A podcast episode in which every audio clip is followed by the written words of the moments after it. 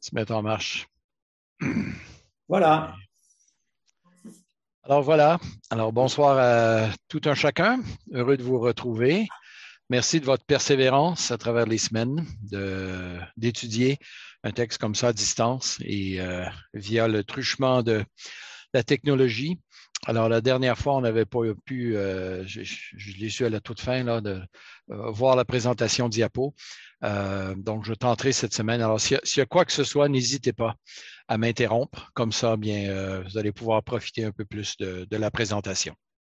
Alors, nous avons regardé les chapitres 12 et 13 la dernière fois, qui était une, la, la, deuxième le deuxième interlude, pardon, euh, à l'intérieur de cette deuxième grande série de, jugements que sont les euh, coupes, euh, pardon, les, les trompettes, voilà. Et on avait regardé, non, c'était à la fin des, voilà, des, trompettes.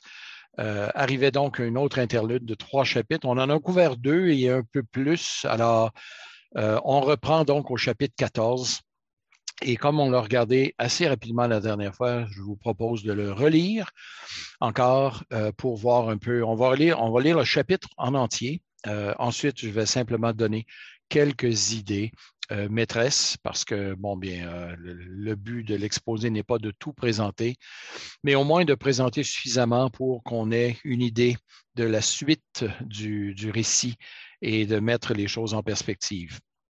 Donc, chapitre 14 verset 1. Nous sommes tout de suite après donc cette, ce, fameux texte qui nous dit que euh, le, diable, le dragon, euh, ces deux bêtes euh, arrivent avec ce fameux sceau, fameux signe de la bête du 666. Et c'est tout de suite après cet événement ou ce, ce prononcement que arrive le chapitre 14 qui en fait euh, n'avait pas de chapitre de, division en chapitre dans l'original. Alors, ces deux, paragraphes se suivent l'un l'autre. Et au chapitre 14, on arrive donc avec euh, la mention du peuple de Dieu, qui lui aussi est scellé. Lui aussi a une marque, mais qui n'est pas la marque de la bête, mais qui est au contraire euh, le sceau, le sceau de Dieu, le sceau de l'agneau. Alors, je regardais, et voici l'agneau debout sur la montagne de Sion, et avec lui 144 000 qui avaient son nom et le nom de son père écrit sur leur front. J'entendis du ciel une voix comme la voix de grandes eaux, comme le bruit d'un fort coup de tonnerre. Et le son que j'entendis était comme celui de joueurs de harpe jouant de la harpe. Ils chantaient un cantique nouveau devant le trône et devant les quatre êtres vivants et les anciens. Personne ne pouvait apprendre le cantique, sinon les 144 000 qui avaient été rachetés de la terre ce sont ceux qui ne se sont pas souillés avec des femmes car ils sont vierges, ils suivent l'agneau partout où il va. Ils ont été rachetés d'entre les hommes comme les prémices pour Dieu et pour l'agneau. Et dans leur bouche, il ne s'est pas trouvé de mensonge, ils sont irréprochables. Ah, tout un adjectif. Hein. Je vis un autre ange qui volait au milieu du ciel. Il avait un évangile éternel pour l'annoncer aux habitants de la terre, à toute nation, tribu, langue et peuple. Il disait d'une voix forte, Craignez Dieu et donnez-lui gloire, car l'heure de son jugement est venue. Prosternez-vous devant celui qui a fait le ciel, la terre, la mer et les sources d'eau. Un autre, un second ange, suivit, disant, Elle est tombée, elle est tombée, Babylone la grande, qui a fait boire à toutes les nations du vin de la fureur de son inconduite. Un autre, un troisième ange le suivait, en disant d'une voix forte, Si quelqu'un se prosterne devant la bête et son image, reçoit une marque sur le front ou sur la main, donc renvoie au chapitre 13, il boira lui aussi du vin de la fureur de Dieu, versé sans mélange dans la coupe de sa colère, et il sera tourmenté dans le feu et le soufre devant les saints anges et devant l'agneau. La fumée de leur tourment monte au siècle des siècles. Ils n'ont ni de repos ni jour ni nuit, ceux qui se prosternent devant la bête et devant son image, et quiconque reçoit la marque de son nom. Donc, trois anges en rapide succession. C'est ici la persévérance des saints qui gardent le commandement de Dieu et la foi en Jésus. J'entendis du ciel une voix qui disait, Écris, heureux les morts qui meurent dans le Seigneur, dès à présent. Oui, dit l'Esprit, afin qu'ils se reposent de leurs travaux, car leurs, œuvres les suivent. Ensuite, deux brèves descriptions d'un jugement euh, très sévère.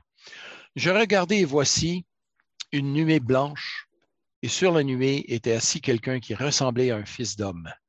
Il avait une couronne d'or sur sa tête, une faucille tranchante à la main. Un autre ange sortit du temple en criant d'une voix forte à celui qui était assis sur la nuée, Lance ta faucille et moissonne. L'heure est venue de moissonner, car la moisson de la terre est mûre. Et celui qui était assis sur la nuée jeta sa faucille sur la terre. La terre fut moissonnée. Un autre ange sortit du temple, qui est dans le ciel. Il avait lui aussi une faucille tranchante. Un autre ange qui avait, euh, qui avait pouvoir sur le feu sortit de l'autel, s'adressant une voix forte à celui qui avait la faucille tranchante en disant Lance ta faucille tranchante, vendange les grappes de la vigne de la terre, car ses raisins sont mûrs. L'ange jeta sa faucille sur la terre, il vendangea la vigne de la terre, jeta le vendange, la vendange dans la grande cuve de la fureur de Dieu, et la cuve fut foulée hors de la ville, du sang sorti de la cuve jusqu'aux morts des chevaux, sur une, sur une étendue de 1600 stades, c'est-à-dire à peu près 300 kilomètres. Alors, ces 144 000 que nous voyons apparaître au chapitre 4 sont en fait le pendant céleste des habitants de la terre euh, qui ont reçu le sceau de la bête, la marque de la bête. On revoit donc les 144 000 que l'on avait déjà euh, entrevus au chapitre 7 c'était, selon ce que j'en comprends du texte et selon ce que j'avais exposé à ce moment-là, une représentation de l'ensemble du peuple de Dieu, mais présentée en des termes qui évoquent le nouvel Israël de Dieu. En employant les 144 000, il y a évidemment une référence à 12 fois 12 fois 1000. Alors, rapport avec l'Ancien Testament inévitablement, mais aussi avec le fait qu'on a ici le nouveau peuple de Dieu. Qui sont-ils? Eh bien, ils sont les rachetés de la terre. Ce sont des enfants de Dieu. Ce ne sont pas des habitants de la terre, mais des rachetés de la terre.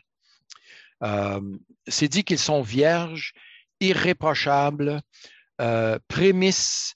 Euh, encore là, des, expressions employées, je crois, pour désigner l'ensemble du peuple de Dieu.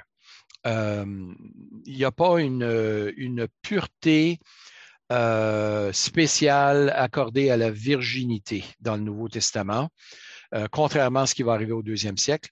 Mais au premier siècle, ici, lorsqu'il est dit que ce sont, ils sont vierges et en plus, il ne s'est pas trouvé de mensonge, ce sont des expressions qui font écho à l'Ancien Testament, euh, où souvent l'infidélité envers Dieu est présentée de manière euh, euh, sous, la forme de la prostitution. Alors, de dire ici que ces gens-là sont vierges, c'est-à-dire qu'ils sont purs. Et comment est-on pur? Dans le livre de l'Apocalypse? Eh bien, on est purifié par le sang de l'agneau. Ce n'est pas en se restreignant au plan sexuel, mais c'est en étant la, la, possession dont l'appartenance est à Jésus-Christ et à son Père. Alors, euh, le mot prémisse qui est employé ici aussi était aussi employé dans l'Ancien Testament pour parler de non seulement de la toute première partie de la moisson, mais souvent de l'ensemble de la moisson. Un, terme qui renvoie aussi à, la totalité euh, de la moisson. Donc, c'est encore là ici une, une présentation du peuple de Dieu en contraste justement avec ces habitants de la terre qui ont reçu ou qui vont recevoir la marque de la bête. Ces 144 000 se tiennent de, sur le trône ou, devant le trône, euh, vraisemblablement dans la présence de Dieu. Euh, il y a des échos à, cette expression dans Hébreu 12, verset 22, qu'on s'est approché de la montagne de Sion, de la cité du Dieu vivant, la Jérusalem céleste. Alors, ça nous parle de cette présence en, présence même de Dieu. Euh, et dans, euh, même dans Galates chapitre 4, verset 26, Paul parle de la Jérusalem d'en haut, qui est notre mère, Euh, alors, plutôt que de voir dans ces versets une prédiction de l'apparition de 144 000 Juifs à, à la Jérusalem littérale, je crois qu'il s'agit plutôt ici d'une vision du nouveau peuple de Dieu, les rachetés de la terre, qui se tiennent devant le trône, devant les quatre êtres vivants et les anciens. C'est donc dans la présence même de Dieu. Alors, on avait vu ça, je, tente de résumer un peu ce que j'ai mentionné la dernière fois. Ils chantent un cantique nouveau que eux seuls peuvent chanter. Ce sont les rachetés, le cantique des rachetés. Euh, ils suivent l'agneau là où il va, des disciples de Jésus-Christ. En contraste, donc, avec ceux qui ont reçu ou qui vont recevoir la marque de la bête, Jean nous présente ici les rachetés, ceux qui ont reçu le sceau de Dieu et de son Père, et en dépit de la cruauté de la première bête et de la séduction de la deuxième bête, eh bien, Dieu préserve son peuple. Dans Apocalypse 14, ils sont dans la présence de Dieu ou ils seront dans la présence de Dieu. Alors, le sceau qu'ils ont reçu est le signe de l'appartenance à Dieu. Euh, et c'est un sceau qui ne s'enlève pas. C'est un signe de changement propriétaire. Alors, je le répète, dans l'Apocalypse, ou bien on reçoit la marque de la bête et par conséquent la colère de Dieu, ou bien on est scellé du sceau de Dieu et là, on doit faire face à la fureur de la bête. Mais euh, il n'y a pas de passage possible une fois qu'on est racheté de, recevoir la marque de la bête. Euh, souvent, les gens sont inquiets, ils identifient la marque de la bête à différentes choses. La dernière version, euh, c'est le vaccin. Euh, il n'y a aucun soutien biblique pour ce genre de pensée. au contraire, ce genre de pensée ne fait qu'augmenter notre anxiété, notre stress. Et, je peux comprendre le, désir de vouloir plaire à Dieu, mais je trouve terriblement mal orienté de vouloir associer ça euh, au vaccin. Un texte ne peut pas dire aujourd'hui ce qu'il n'a jamais voulu dire au temps de l'apôtre Jean.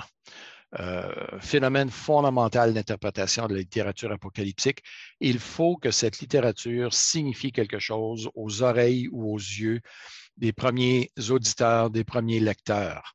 Alors, c'est texte avait un sens pour eux et il s'agit pour nous d'essayer d'en retrouver la signification et non pas de lire ce texte à la lumière de choses qui, n'étaient pas possibles euh, au premier siècle. Alors, euh, de, vouloir lire dans le 666 le code barre, euh, d'autres éléments qui, sont apparus au 20e ou au 21e siècle, c'est souffrir d'anachronisme, donc de prendre des éléments plus tard et de les ramener au, temps biblique. Je pense qu'une telle lecture ne fait que d'exciter les passions et euh, d'augmenter la peur, alors que le livre de, de l'Apocalypse est là pour nous amener à nous confier en Dieu et non pas avoir peur.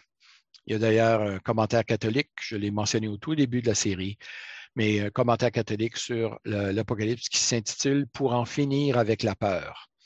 Et quoique je ne sois pas nécessairement d'accord avec toutes les interprétations de ce commentaire, je pense que le titre est judicieusement choisi parce qu'il répond, il correspond au sens du texte. Alors, qui est de nous amener à, à placer notre confiance en Dieu, appeler les pécheurs à se repentir, mais à persévérer nous-mêmes dans notre témoignage à rendre au Seigneur Jésus. Alors, Ceci étant dit, nous arrivons à la proclamation de ces trois anges, des proclamations de jugement divin. Le premier ange arrive et là, c'est dit un évangile éternel, versets 6 et 7, euh, qui est suivi, cet évangile éternel, d'un appel, craignez Dieu et donnez-lui gloire.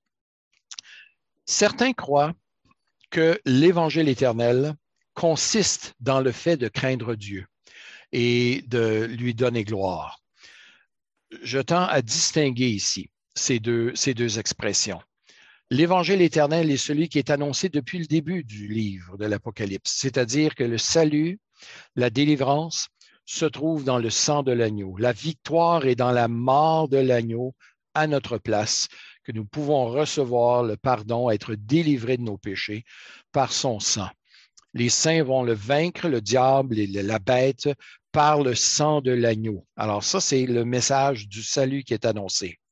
Au verset 7, plutôt que de consister dans, cet euh, évangile éternel, on a plutôt ici la réponse à cet évangile. C'est-à-dire qu'une fois que l'on a entendu cet évangile, quelle est la réponse? Mais c'est certainement d'y croire, mais c'est aussi de craindre Dieu. Euh, craignez Dieu, donnez-lui gloire. Un enfant de Dieu qui a répondu à l'Évangile va craindre Dieu. Il va donner gloire à Dieu. Il va répondre d'une façon appropriée. Souvent, on confond Évangile et réponse à l'Évangile. On annonce l'Évangile en croyant, on, croit annoncer l'Évangile en, en appelant les gens à se repentir et à croire en Jésus-Christ. En fait, ces deux éléments, c'est plus exact, ce sont plus exactement des réponses à l'Évangile. Le contenu même de l'Évangile, c'est le ministère, mais la mort de Jésus-Christ à la croix, sa mort qui nous délivre de nos péchés. Il est là l'Évangile. L'Évangile, c'est la bonne nouvelle de ce que Dieu a accompli en Jésus-Christ. Notre réponse à l'Évangile, c'est de nous repentir et de croire.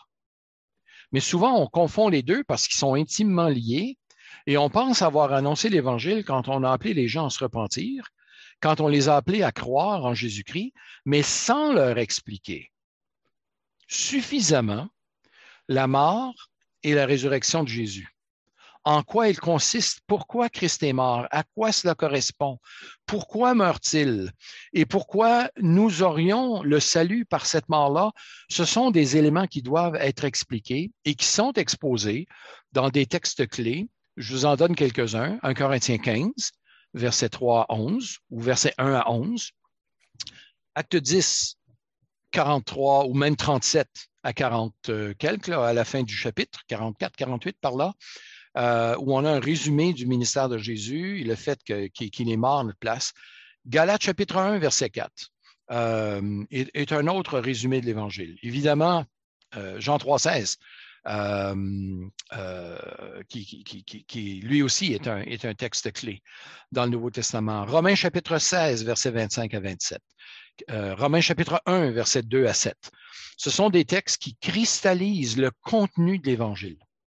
Euh, et quand on les met tous ensemble, on a ce portrait du ministère de, Jésus, sa vie, mais surtout sa mort, la nature de sa mort, la raison de sa mort. Et ensuite viennent les réponses appropriées. Mais souvent, on confond réponse avec contenu de l'Évangile, alors qu'on doit les distinguer.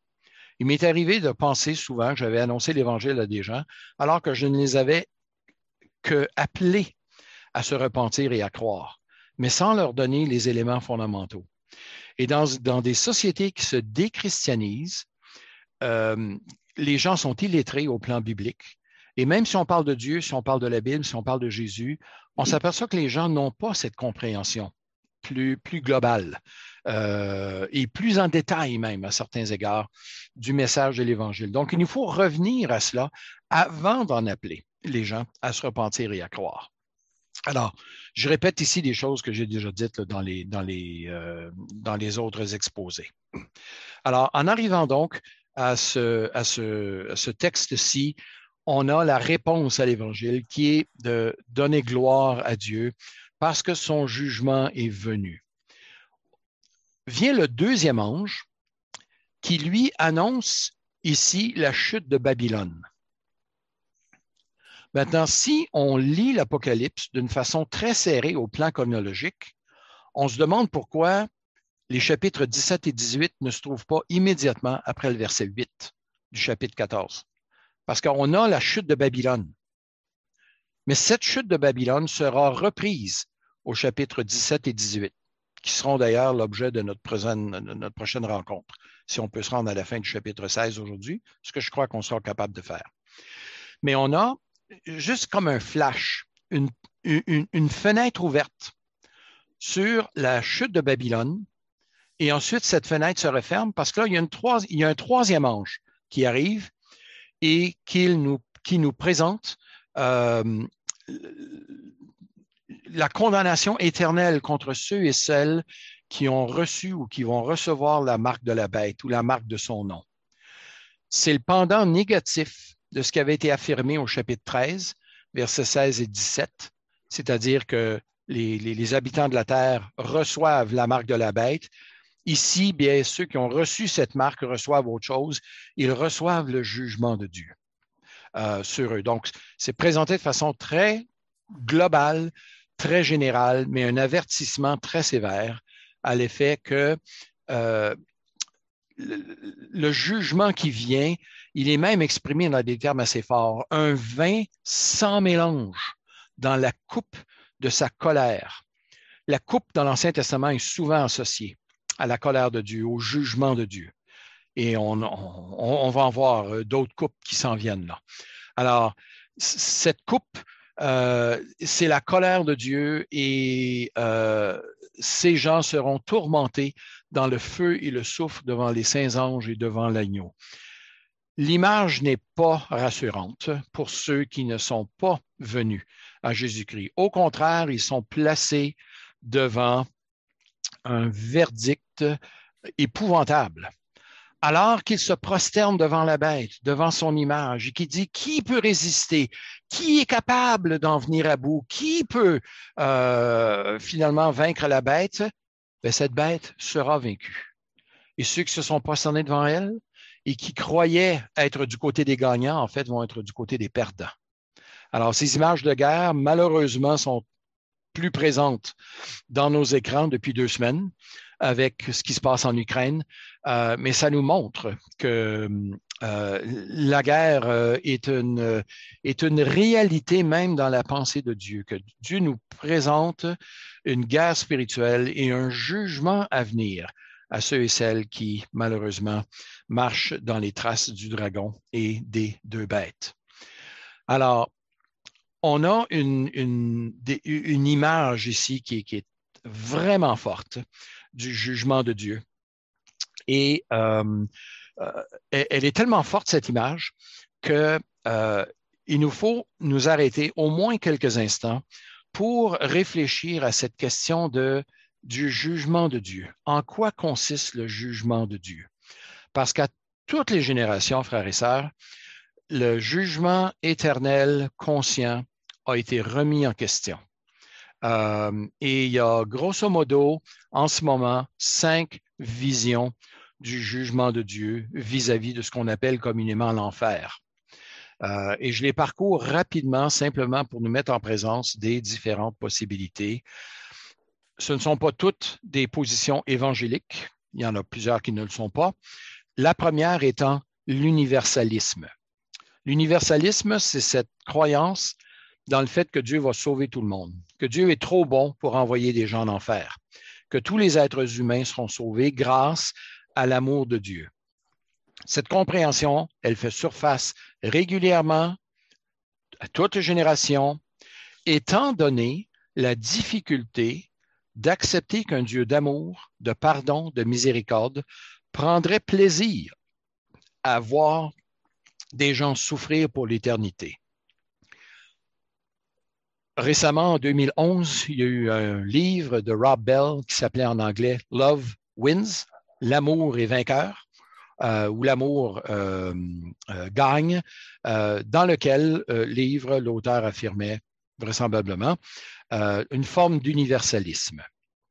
Il y a une autre compréhension du jugement de Dieu. donc la deuxième, c'est ce qu'on appelle l'annihilisme. L'annihilisme, selon laquelle position les gens seront finalement annihilés, c'est-à-dire détruits, que ce soit tout de suite après leur mort ou après avoir souffert un certain temps.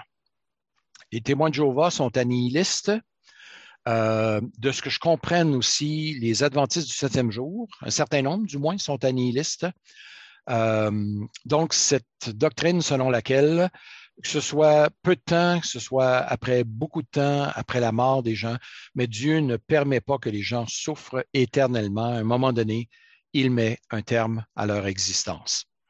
Troisième compréhension du jugement de Dieu, euh, c'est ce qu'on appelle l'immortalité inconditionnelle. Immortalité conditionnelle selon laquelle Dieu n'intervient pas pour annihiler l'existence, mais il ne fait que retirer son souffle. Donc, la mort ou l'annihilation de ces, de ces êtres vivants n'est pas le résultat direct de la colère de Dieu, mais le résultat naturel du fait que Dieu retire son souffle, que Dieu retire la vie. Vous allez dire en bout de ligne, c'est la même chose. La différence, c'est que Dieu n'est pas directement impliqué dans le fait de mettre des gens, euh, mettre un terme à la vie des gens, mais plutôt de mettre un terme à leur souffle et la mort qui s'ensuit. Alors, on donne un peu plus de passivité à ce moment-là à Dieu. Quatrième position, euh, qui est la punition éternelle à ceux, une punition éternelle à laquelle sont destinés seulement ceux et celles qui auront volontairement et consciemment rejeté le message de l'Évangile ou qui auront fait le mal à grande échelle. On pense ici aux tyrans de l'histoire, par exemple, aux tortionnaires dans l'histoire humaine, aux pécheurs notoires. Euh, le catholicisme romain se rapproche de cette position, de cette manière de comprendre. Euh, pour les tenants de cette compréhension du jugement de Dieu, euh, pour subir la punition, euh, eh bien, il faut avoir refusé volontairement et consciemment la grâce de Dieu, le message de l'Évangile. Donc, ceux qui ne l'ont pas fait se retrouvent à être sauvés.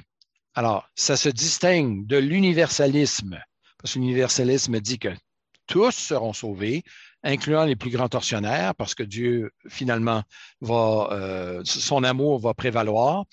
Ici, c'est que une très vaste majorité va pouvoir bénéficier de la grâce de Dieu et que seuls seront condamnés ceux qui auront rejeté l'Évangile.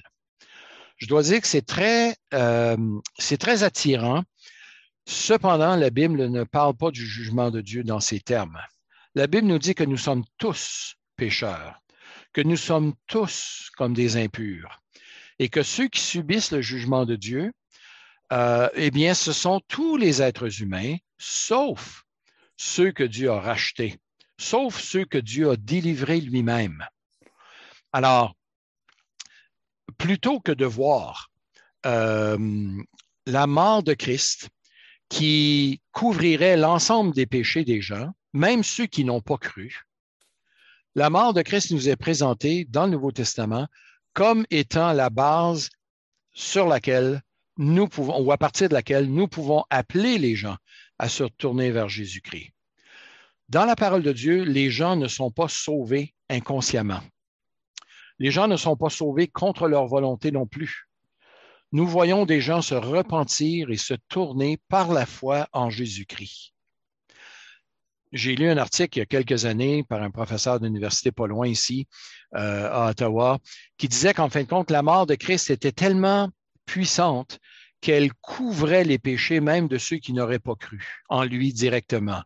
Alors, les gens sincères dans leur religion, les croyants de tout acabit, euh, eh bien, seraient sauvés par la mort de Christ. Je dois dire que ce n'est pas ce que le Nouveau Testament enseigne. Au contraire, le Nouveau Testament enseigne à une repentance et à une foi consciente et personnelle.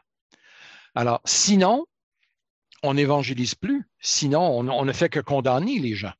Alors, la Bible nous dit qu'au contraire, nous sommes déjà condamnés et que nous devons saisir, nous devons entrer par la porte étroite, nous devons entrer dans le repos de Dieu, nous devons saisir cette encre euh, du, salut de nos âmes.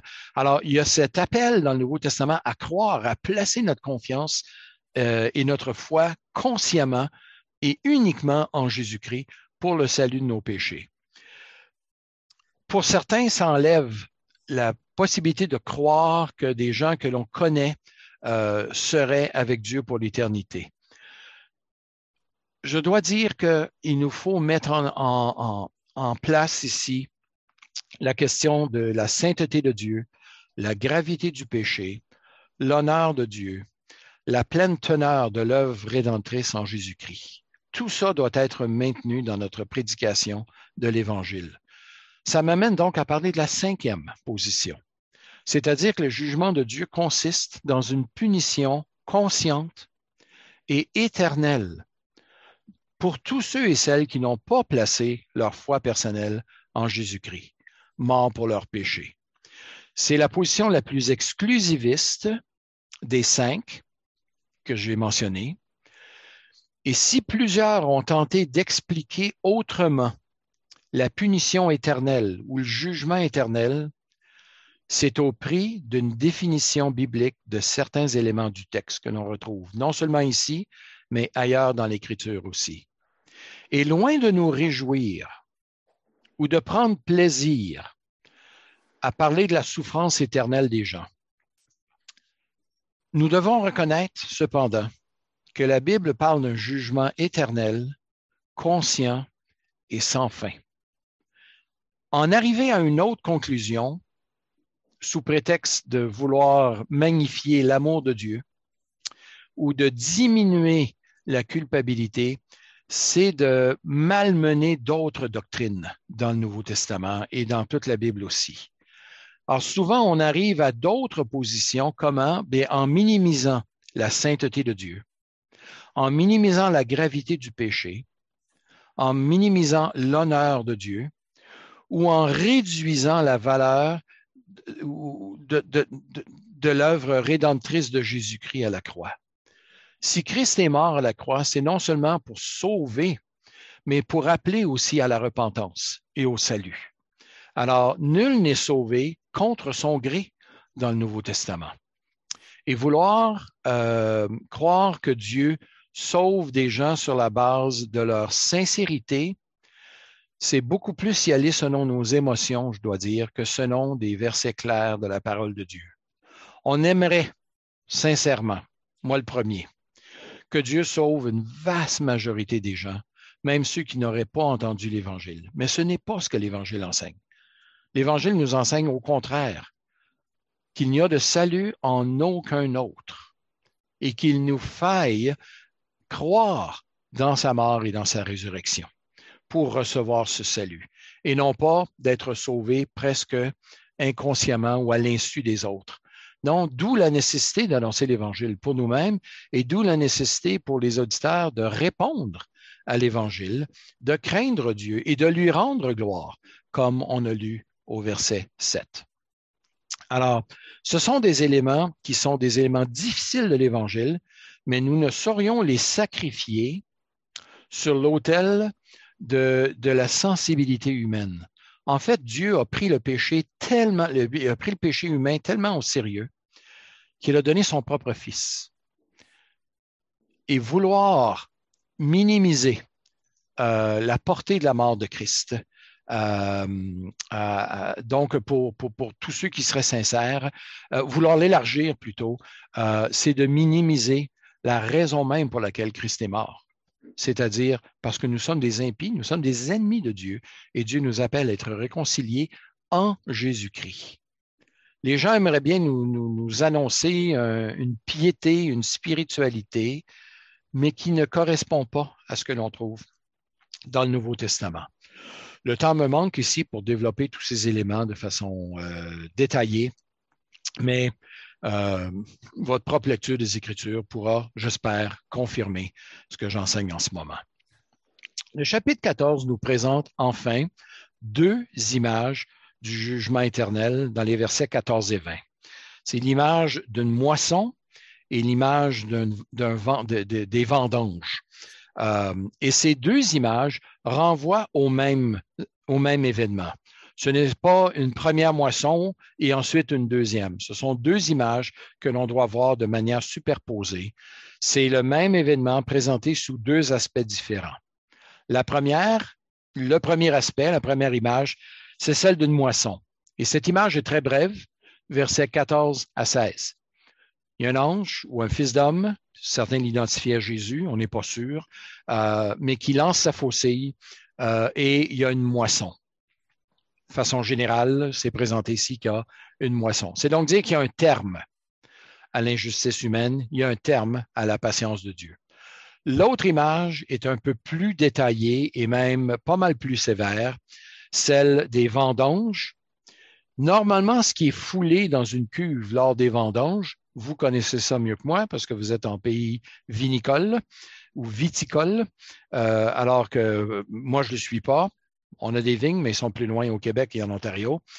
Mais ici, ce ne sont pas des raisins qui sont foulés aux pieds, ce sont des êtres humains qui sont foulés dans la grande cuve de la, la fureur de Dieu, verset 19. Et c'est Dieu qui les piétine. C'est horrifiant comme image quand on y pense. Cette image nous parle de la violence et de l'horreur de la colère de Dieu. Et ça, mais ça, ça, ce que je dire, ça titille notre vision de Dieu, parce qu'on dit c'est impossible que Dieu ait une telle réaction vis-à-vis du mal, vis-à-vis du péché. Pourtant,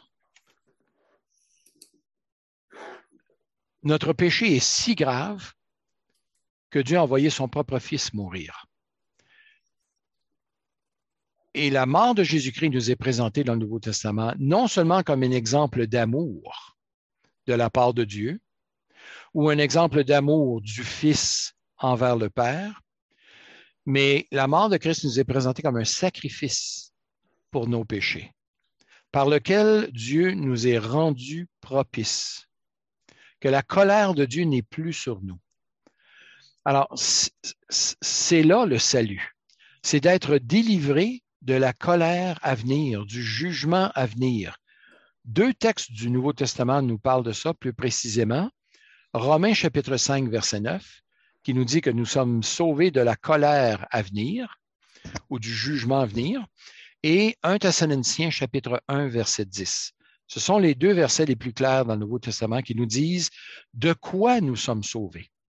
Et Dieu nous sauve de sa propre colère, de son propre jugement en Jésus-Christ. Et c'est exactement pour cela qu'il a donné son Fils. Si je prononçais ces paroles dans un séminaire libéral, on me traiterait de, de, de, dépassé, de moyen-âgeux. Si j'enseignais ces choses dans une université, on m'accuserait de famille dysfonctionnelle. Quel père donnerait son fils innocent pour des coupables. C'est de l'abus familial. C'est comme ça maintenant que, euh, que l'on parle de, du sacrifice de Jésus-Christ à la croix dans les milieux universitaires. Je ne sais pas si c'est le cas chez vous, mais c'est le cas chez nous. Euh, et ça nous montre à quel point notre société se distance du message de l'Évangile. On a besoin d'y revenir. Chapitres 15 et 16 sont à lire ensemble. Pour le bénéfice du temps, je ne lirai pas. Je fais une entorse à ma pratique maintenant là, parce que je, veux vraiment couvrir les deux chapitres, 15 et 16. Mais nous avons ici euh, la troisième heptade, la troisième groupe de sept jugements. Une série de jugements, cette fois-ci sous la forme des coupes. Alors, l'image des coupes vient de l'Ancien Testament. Euh, et ce sont dites, elles sont dites être les dernières, non pas en termes de chronologie, de temporalité, mais en termes de portée. Et qu'est-ce que nous voyons dans ces euh, coupes? Eh bien, certaines des images qui sont employées au chapitre 15 et au chapitre 16 rappellent des images soit de l'Ancien Testament, soit des euh, des trompettes qui sont mentionnées dans l'autre série. Euh, il y a un cantique céleste qui s'élève au chapitre 15 en réponse au jugement de Dieu que finalement Dieu va euh, euh, digne d'être loué. Euh, ces gens chantent le cantique de l'agneau et ils disent à Dieu, tes œuvres sont grandes et admirables. Verset 3, tes œuvres sont grandes et admirables, Seigneur Dieu Tout-Puissant, tes voix sont justes et véritables, roi des nations. Seigneur, qui ne craindrait et ne glorifierait ton nom? On a là, ou on a ici une réponse directe à la question qui avait été posée au chapitre 13. Qui peut résister à la bête? Qui est capable de lui faire face? Eh bien, ici, c'est qui peut résister? Qui ne craindrait Dieu et ne glorifierait son nom? Si les, événements ont pu sembler et peuvent sembler et pourront sembler dans l'avenir euh, désespérants vis-à-vis des enfants de Dieu, l'Apocalypse nous rappelle que Dieu demeure sur son trône, que ses jugements sont justes, ils sont véritables et que tous sont appelés à le craindre parce que la victoire, elle est déjà acquise à la croix du calvaire et ce qui reste à faire, c'est simplement la mise en œuvre de terminer ce travail dont l'issue est déjà scellée. Alors, ce cantique céleste nous annonce donc la victoire, nous rappelle la victoire qui vient avec les sept coupes. J'arrive au chapitre 16. Euh, on a une rapide succession des sept coupes sans interlude cette fois-ci. Un peu pour nous montrer que le jugement final, il va venir. Et il ne tardera pas. Donc, la première coupe nous parle d'un ulcère malin qui atteint les hommes qui ont la marque de la bête. Alors, l'ulcère malin douloureux nous rappelle une des plaies d'Égypte, la sixième. C'est la poussière hein, qui produit des ulcères et des éruptions de pustules dans Exode 9. La deuxième coupe, elle est versée dans la mer et transforme la mer en sang un autre écho à ces jugements euh, des dix plaies d'Égypte. Euh, la troisième coupe touche, euh, tout comme la troisième trompette, va toucher les fleuves, les sources d'eau. Ça, c'est les versets 4 à 7 du chapitre 16. Ces eaux ne sont pas empoisonnées par une étoile qui tombe du ciel, comme dans le cas des, des, des trompettes, mais elles sont changées en sang. Et cette plaie est présentée comme étant le juste jugement de Dieu en réponse à ceux qui ont versé le sang des prophètes. Maintenant, Dieu leur donne du sang à boire. La quatrième coupe touche le soleil, tout comme la quatrième trompette. Sauf que lors de la quatrième trompette, l'éclat du soleil était réduit du tiers. Et suit ici, l'éclat du soleil est augmenté, pour ainsi dire, parce que le soleil brûle. Il lui est donné de brûler les êtres humains. Alors, ça ne nous parle pas de rétrécissement de la couche d'ozone, ça ne nous parle pas de rayons UV euh, sous, des, résultats de, bombes euh, atomiques, euh, comme certains le croient. Non, c'est la réponse divine, c'est la colère de Dieu, une réponse de Dieu à l'incrédulité des êtres humains. Et comment eux-mêmes, ces êtres humains, répondent-ils à cela? On a au verset 9, ils blasphémèrent le nom de Dieu qui a l'autorité sur ses plaies. Donc, ça nous rappelle que Dieu est au contrôle. Ils ne se repentirent pas pour lui rendre gloire. Si nous croyons que les jugements de Dieu amènent la repentance chez les gens, c'est notre désir mais ça n'aura pas toujours euh, ce résultat escompté. Au contraire, les gens vont tendance à s'endurcir. Et dans les malheurs qui arrivent dans le monde, et on est en train d'en vivre un en ce moment en Ukraine, des gens peuvent soit s'enfoncer dans leur religion, s'enfoncer dans leur athéisme, ou bien, par la grâce de Dieu, se tourner vers lui. Mais si on se tourne vers lui, c'est encore là un résultat de la grâce de Dieu. Et on souhaite et on prie, nous prions que nos frères et nos sœurs, que ce soit en Ukraine, que ce soit en Pologne, que ce soit en Moldavie ou dans, les endroits, puissent être de vibrants témoignages d'amour et de compassion auprès des, non seulement des enfants de Dieu, mais de tous, de sorte que certains vont venir à l'Évangile. Et c'est notre prière dans ces, situations. Et c'est notre, c'est notre désir. Euh, mais nous n'avons aucune assurance que ce sera le cas. Certains, lors d'événements euh, difficiles, euh, ne font que s'enfoncer dans leur athéisme ou dans leur religiosité ou dans leur dans leur, euh, il y a un mot qui me manque à chaque fois, euh, leur, euh, leur folklore religieux. La cinquième coupe touche le trône de la bête, versets 10 et 11. Le trône de la bête est obscurci et on discerne encore ici un parallèle avec la sixième trompette euh, qui, touche la bête, mais en fait, la, la cinquième trompette, c'était l'étoile qui a libéré une armée de démons, semblable à une invasion de sauterelles. mais le résultat sur les êtres humains ici ressemble au résultat de la quatrième coupe, c'est-à-dire que les gens sont affligés de grandes douleurs et ils, encore ici, ne se repentent pas de leurs œuvres.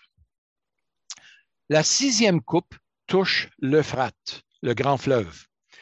Image du grand fleuve au-delà duquel se trouvaient jadis les nations, les puissances militaires si menaçantes et qui semblaient invincibles, même pour l'Empire romain. Mais cette fois-ci, ce sont ce que Jean appelle les rois de l'Orient, verset 12. Qui sont-ils? Alors, les spéculations vont bon, train. Et au contraire de ce fleuve, de ce fleuve ben, euh, les spéculations n'ont jamais tari. Et encore aujourd'hui, il y a toutes sortes de compréhensions de ces rois de l'Orient. Il y a trois esprits impurs qui sont semblables à des grenouilles, probablement des esprits de démons, qui opèrent euh, des signes, qui rassemblent des rois. Cette fois-ci, c'est dit des rois de toute la terre, verset 14. On n'est plus restreint aux rois de l'Orient. Ce sont les rois de toute la terre. Donc, ça nous signale le sens métaphorique des rois de l'Orient, verset 12.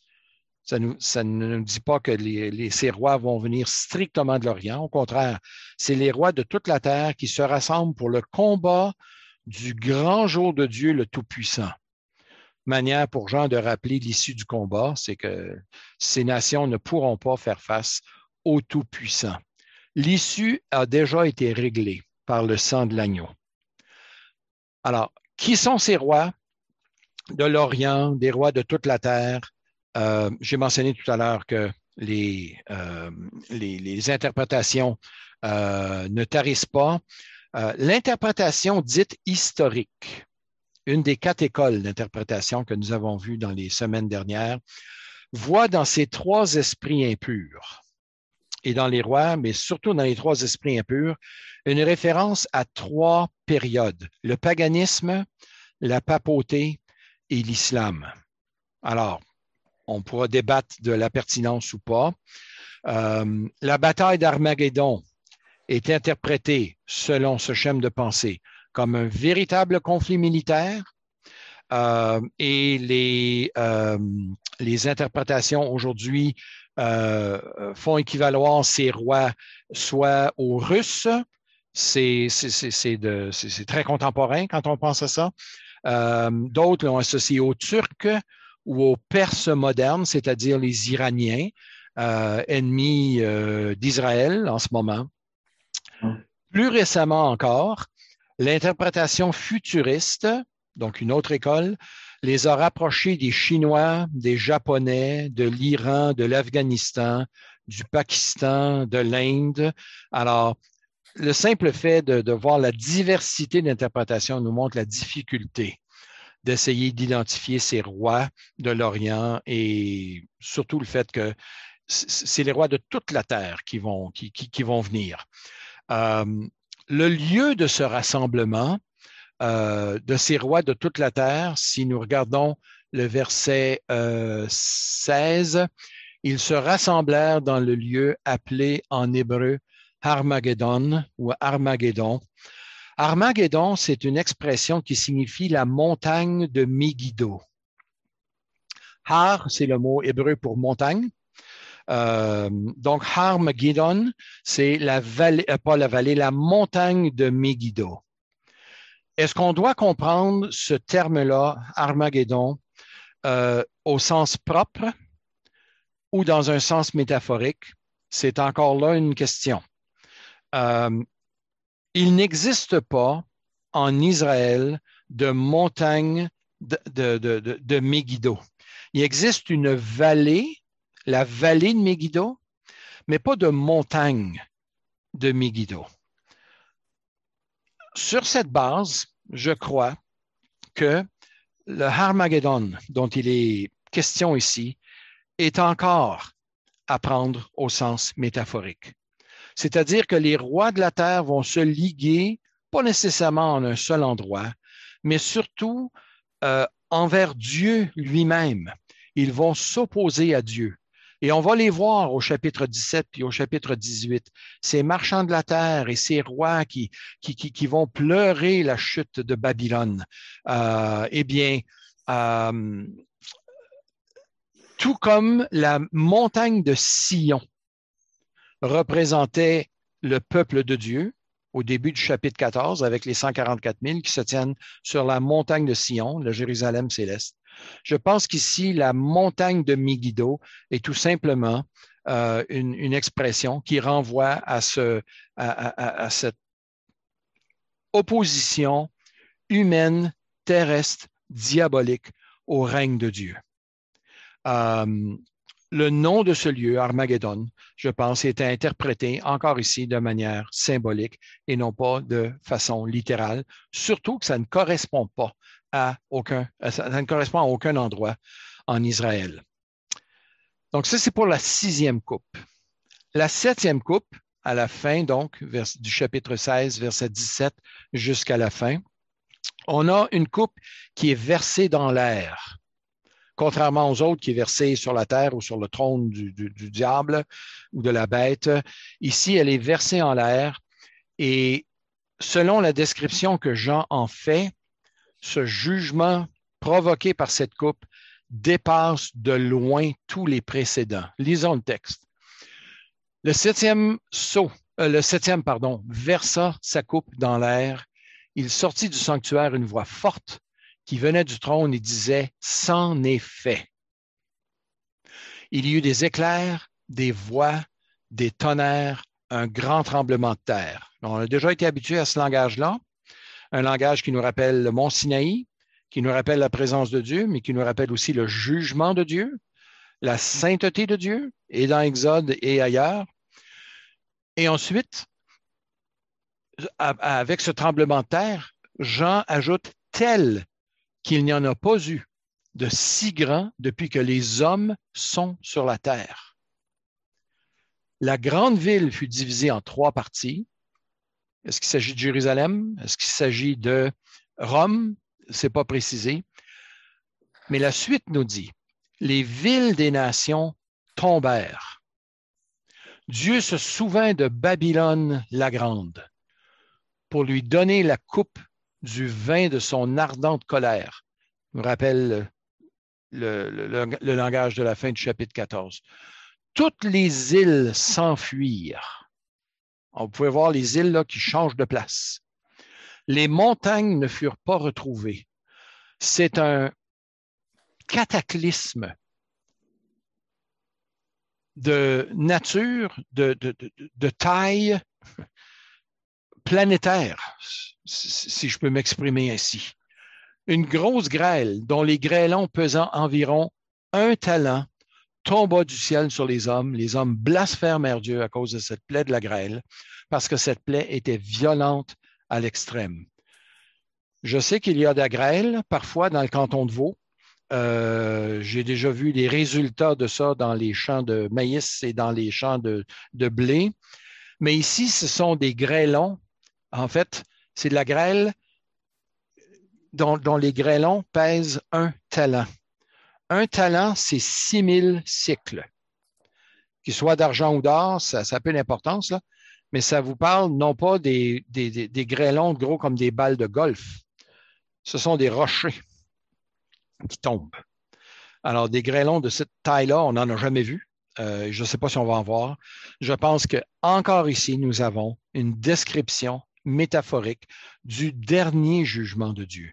Les îles changent de place, les, les, villes tombent, euh, toutes les îles s'enfuirent, les montagnes ne, ne, furent pas trouvées. C'est un cataclysme à l'échelle euh, mondiale qui se passe dans ce jugement. Alors, je pense qu'ici encore, nous avons une description du jugement final, du jugement éternel, qui sera repris au chapitre 20 tout comme Apocalypse 14 annonçait la chute de Babylone et que cette chute nous sera décrite plus en détail au chapitre 17 et 18, de la même façon, le jugement dernier est mentionné ici et il sera repris euh, au chapitre 19 et 20 pour ensuite faire place à la vision de la cité céleste au chapitre 21 et 22. En guise de conclusion, que retenir de ces chapitres 14, 15, 16? Je vais reprendre ici certains éléments qui ont déjà été mentionnés, mais qui doivent être répétés. D'abord, le fait, une première leçon, c'est que le péché humain a des conséquences. Nous, on aimerait bien balayer nos péchés sous le tapis. On aimerait bien faire fi de nos propres péchés. On a la difficulté à pardonner ceux des autres, surtout lorsqu'ils sont commis contre nous, mais on aimerait bien minimiser la portée et la, culpabilité de nos propres péchés. Non, le péché a des conséquences et il a nécessité la mort du Fils de Dieu pour que nos péchés puissent être effacés, pour qu'on puisse être libérés de nos péchés. Le péché, en fait, il est un défi lancé à Dieu. Le péché, ce n'est pas une petite chose, c'est un défi lancé à Dieu, c'est une prison dont on ne peut plus sortir soi-même. Le péché est un aveuglement spirituel qui rend l'être humain incapable de plaire à Dieu et il est un esclavage dont on ne peut s'affranchir. Le péché, c'est tout ça, c'est un défi, une prison, un aveuglement, un esclavage. Et si Dieu vient pardonner nos péchés, s'il vient nous délivrer de nos péchés, c'est pas parce que nous, on peut faire un bout de chemin et que lui fait le restant. Non, c'est Dieu qui nous délivre. C'est Dieu qui nous pardonne. C'est Dieu qui nous sort de notre prison. C'est Dieu qui nous rend la vue alors que nous sommes aveugles. C'est Dieu qui nous donne la liberté alors que nous, tout ce que nous voulons, c'est de demeurer esclaves de nos péchés, pensant trouver dans la satisfaction de nos désirs impies euh, un bonheur temporaire alors que le péché n'est qu'un esclavage. Alors le péché humain est, euh, euh, est, quelque chose de grave devant Dieu. Autre leçon, deuxième point à retenir, c'est que le jugement de Dieu aussi, le jugement de Dieu sur le péché, il est sérieux. Le jugement de Dieu n'est pas le fait que Dieu abandonne les êtres humains à leur sort simplement en retirant sa grâce. Et l'Apocalypse, et le Nouveau Testament, et même l'Ancien Testament nous dit que le jugement de Dieu, c'est une action de Dieu contre la rébellion humaine vis-à-vis -vis de lui. C'est la manifestation de sa justice c'est la démonstration que nos actes ont une portée éternelle parce qu'ils sont dirigés à l'encontre d'un Dieu tout-puissant, éternel et immortel. Donc le jugement de Dieu, il est sérieux. Donc le jugement de Dieu, la justice de Dieu, met en relief trois choses. La sainteté de Dieu, la gravité de nos péchés et la grandeur du sacrifice de Christ à la croix. Je les répète.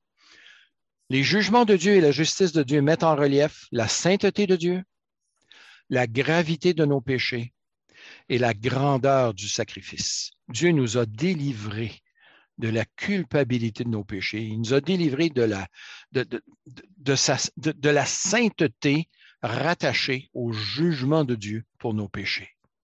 Pas étonnant qu'on entende dans le ciel, au chapitre 15, Tes œuvres sont grandes et admirable, Dieu Tout-Puissant. Tes voies sont justes et véritables, Roi des nations. Seigneur, qui ne te craindrait et ne glorifierait ton nom, car seul tu es saint. Toutes les nations viendront et se prosterneront devant toi parce que ta justice a été manifestée. Au dernier jugement, les gens ne pourront dire que Amen au jugement de Dieu. Les impies vont toujours résister à cette compréhension du jugement. Aux yeux des êtres humains, rebelles à Dieu, le jugement de Dieu sera toujours injuste. Mais aux yeux des enfants de Dieu et des habitants du ciel, les jugements de Dieu seront toujours injustes, parce que émanant d'un Dieu juste, d'un Dieu d'amour, oui, mais d'un Dieu juste qui a justifié le pécheur au prix de la mort de son Fils. Ça termine ma présentation pour ce soir. Patrice, je te repasse la parole.